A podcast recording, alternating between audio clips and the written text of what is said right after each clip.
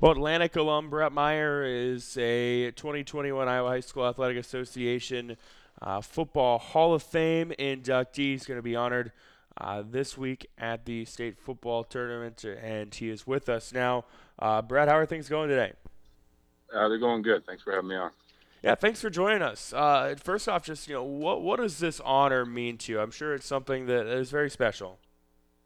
Yeah, it does mean a lot. Um, kind of was surprised, kind of came out of nowhere, but um, you know, really just for me is a reflection of just the teammates that I had, both at, and you know, growing up and uh, and then through high school, and then obviously at Iowa State. But you know, we really had a good community of coaches and, and you know guys that I came up with in Atlantic, and you know, I think that's you know, I almost look at it like a team award in a sense, and you know, that's kind of a big reason why I'm here is, is the people that I um, had the pleasure of uh, just growing up with and, and learning from.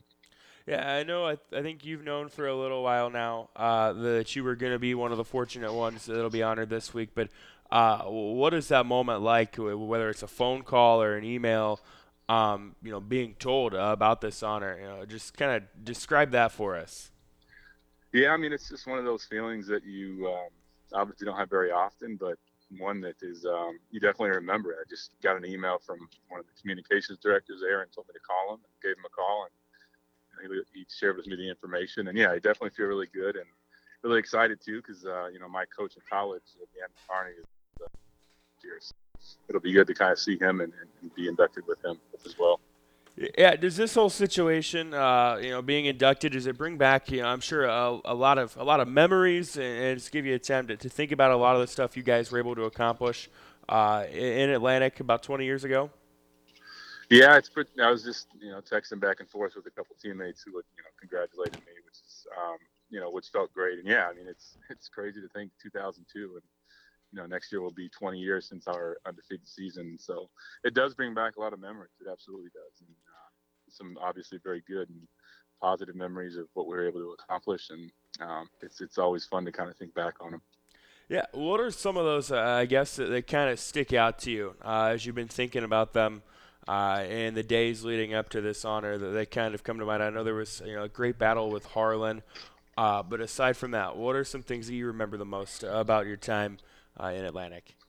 Yeah, I think it's you know that season, the 0-2 season was you know we did have a number of close games with Harlan and Pella, but you know for me it was more about we played a close one with the Creston too. We had to come back in the fourth quarter, but other than that, it was you know we had a defense that had five shutouts, and that makes it pretty easy for you uh, as an offense to, you know, to really kind of know that if you kick a field goal, you're going to win the game, kind of a thing. Basically, every game our defense is going to play well, and you know, again, we got into the dome and kind of blew everybody out. But you know, our district had probably between us and Harlan and maybe even Denison or Creston, you know, three three teams that probably could have won it all that year. Um, so it was just, you know, we were fortunate to have come out of our, you know, of our district and um, just the competition and just our, our our competitive edge in our senior class who've grown up competing in AU together and a lot of different sports kind of put it all together that fall.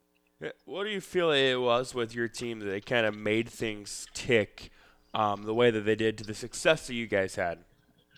Yeah, I think it was we had really good coaching. Number one with uh, you know Coach Gaylord Schelling and um, you know offensive and defensive coaches. Like we had pretty good schemes and coaches that um, you really knew what they're doing. And you know I think we had good depth too. We only had you know probably one or two guys that played both ways. We had a linebacker that played fullback, and then you know Tom Schmeling who played with me at Iowa State.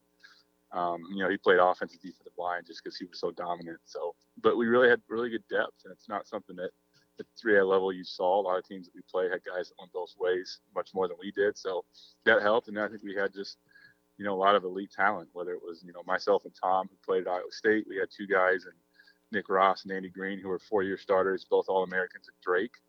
Um, that type of depth, depth is usually, you know, reserved for larger schools, and we just kind of had it all uh, on one team and, and, put it all together. Again, we're talking uh, with Atlantic alum Bret Meyer, a member of the Iowa High School Athletic Association Hall of Fame, uh, the 2021 class that is. Uh, talk kind of you know about the the years leading up to 2002. I mean, you guys obviously were, were phenomenal in 2002. Uh, but but it, it, the groundwork was set in the years before, right? Yeah, I mean we had, I mean talent wise, we probably had equally as good a team maybe not as good a team, but in 2000 and the year 2000, we had Blake Larson, who was I mean, he was literally the number one offensive lineman in the entire country. Um, we had a running back, um, Michael Peterson, who was kind of just your he's just a freak athlete. Um, and then a number of skill position players that were really good. And um, but you know the competition was Harlan and Denison, and same thing my junior year. We had a good team, really good running back, and Mark Smith, who um, was dominant. And you know I we actually we were I think we finished the year seven and two, and had a game at Harlan that would have put us in the playoffs, and I had a, just a terrible night, cost us through like five interceptions, and you know I think that team probably was good enough to win a state championship, and we just kind of learned from those two years, and and uh, we're able to get put everything together, you know, in 2002. Yeah, what was kind of the approach going into the start of the year 2002, knowing you guys had uh, you know a really really good team, um, but also knowing that, that you had a lot of really tough competition ahead of you guys.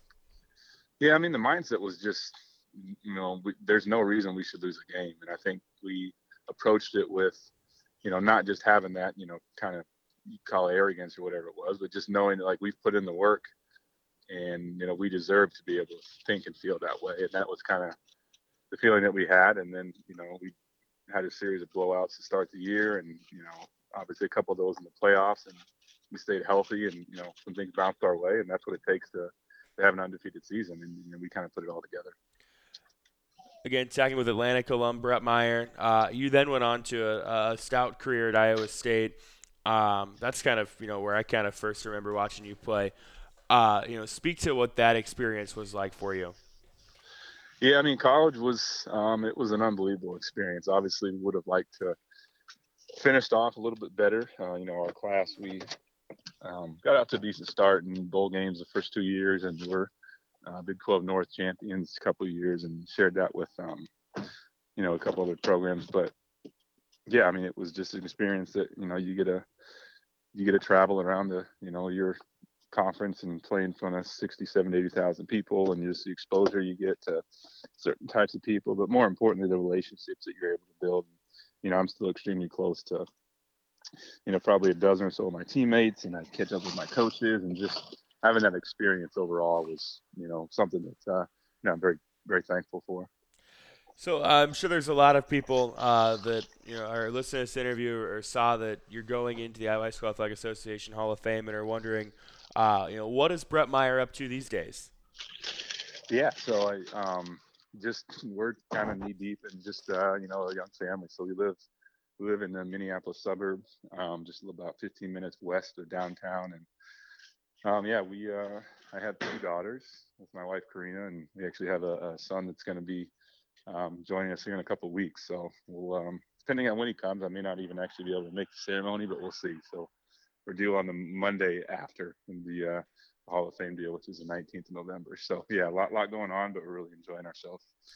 Well, congratulations uh, on that. Again, that's Bret Meyer, uh, Atlantic alum, Iowa High School Athletic Association Hall of Famer. Uh, he'll, he'll be inducted on Thursday of the state finals. Bret, uh, congratulations on this fantastic honor. Uh, and thank you so much for the time today. Uh, it was great getting to catch up with you, learn a little bit about your career and kind of those early 2000s Atlantic teams. take care. All right. Thank you. Appreciate it.